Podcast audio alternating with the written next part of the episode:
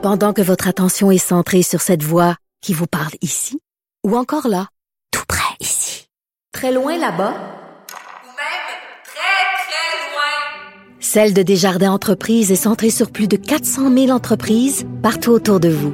Depuis plus de 120 ans, nos équipes dédiées accompagnent les entrepreneurs d'ici à chaque étape pour qu'ils puissent rester centrés sur ce qui compte, la croissance de leur entreprise.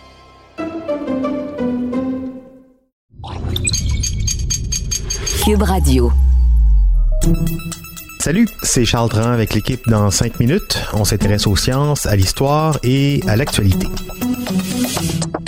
Aujourd'hui, on parle de notre meilleur ami, le chien. La pandémie de COVID-19 a fait en sorte que plusieurs humains se sont intéressés aux animaux, soit parce qu'ils se sentaient seuls, isolés, ou tout simplement parce qu'ils avaient plus de temps à accorder à un animal de compagnie, en télétravail, au chômage ou plus généralement en confinement. On sait que ça a été difficile pour plusieurs d'entre nous, mais sait-on exactement comment les chiens ont vécu tout ça, nos angoisses, le confinement, nos déprimes? Des chercheurs s'y sont intéressés. Voici Élise Jeté. Le coronavirus, on l'a vite compris avec le développement des variants, est un virus qui se métamorphose et qui prend place à l'intérieur d'un organisme vivant, un peu comme bon lui semble. Vous ne serez donc pas surpris d'apprendre que le coronavirus peut affecter les humains, oui, mais également certains animaux.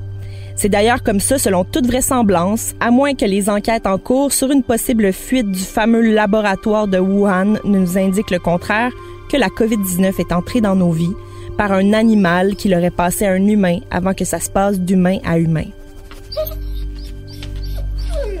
Mais il y a également certains types de coronavirus qui ne peuvent affecter que les animaux.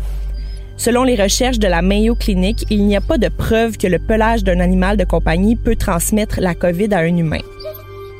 Par contre, quelques cas d'animaux atteints du virus ont été répertoriés, mais la transmission par les chiens et les chats est considérée comme extrêmement peu probable.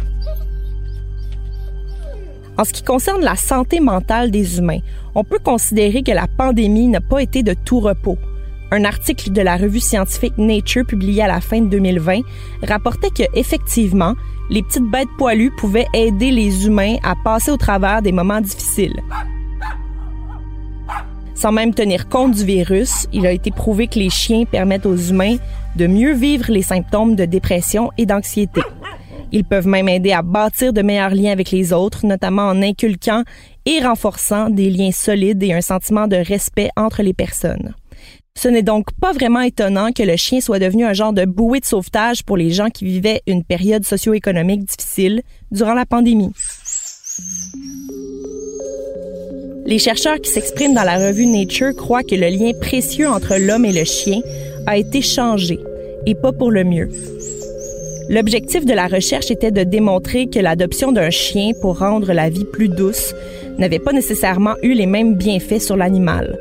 Il faut d'abord comprendre que les chercheurs interprètent le rôle de l'animal de compagnie comme un égal à l'homme, dans le sens que la relation qui les unit se doit d'être bénéfique autant pour l'humain que pour le chien. C'est donnant-donnant.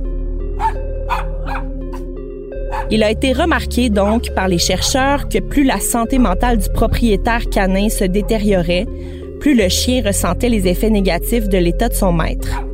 Les analyses montrent que plus les gens se sentaient contraints par les effets du confinement, plus le nombre d'adoptions canines augmentait.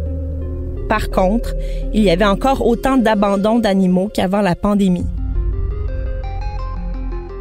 Hormis les effets de la maladie elle-même, ce qui inquiétait le plus les spécialistes de la pandémie, c'était les effets que la distanciation sociale pourrait avoir sur la santé mentale des gens.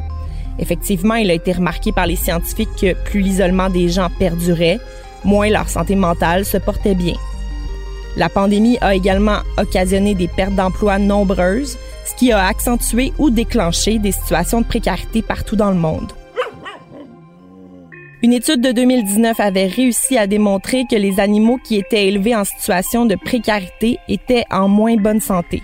La même étude rapportait que les chiens qui avaient un maître à la santé mentale fragile étaient également affectés dans leur comportement.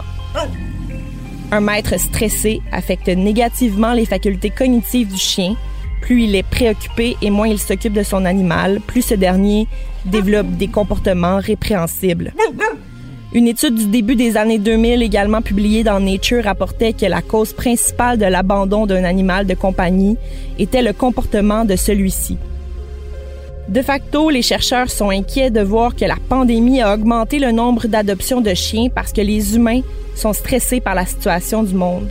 Mais le contexte social actuel pourrait grandement affecter le comportement des chiens et mener à des abandons plus nombreux.